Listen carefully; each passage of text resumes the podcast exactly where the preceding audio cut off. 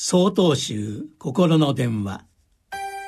今週は「命を見つめる裏本へ」と題して栃木県妙林寺西田消防さんのお話です。炎天下汗して働く隣のおじさんに「精が出ますね」と声をかけると「俺たち農民はやるだけのことはやってあとはお天道様にお任せさ」明るく返してくれました。そんな隣のおじさんの家で今年5月末日独身のお嬢さんが50歳を一後に旅立たれました。不調を感じ診察を受けた日よりわずか3ヶ月後のことで発見された末期の膵臓がんは手の施しようもなく抗がん剤投与を施すほか術がなかったそうです。おじさんは三月苦しんでやっと楽になれたと瞳の中に悲しみをためわずかに微笑むように言いました。80歳を過ぎた両親に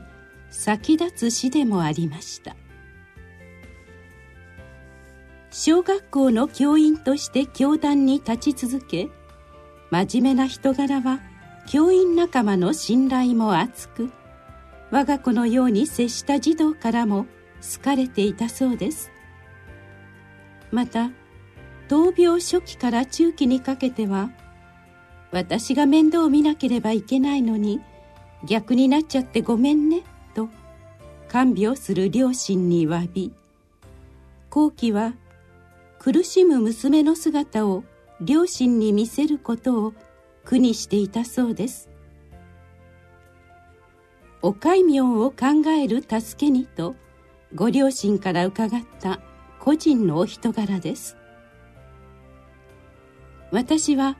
教職から一時個人から一時ご両親のお名前からも一時ずついただきお戒名をつけました。亡くなっても3人は一つですよとの思いを込めてのことです。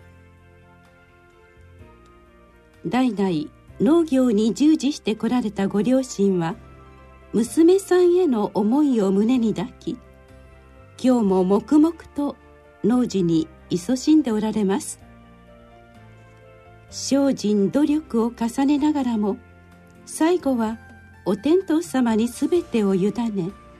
命を育んでこられた老夫婦。その姿に無常無我の世に生きる命の在り方を学びました。8月娘さんの初盆を迎えご両親は老苦に耐えた手をそっと合わせることでしょう。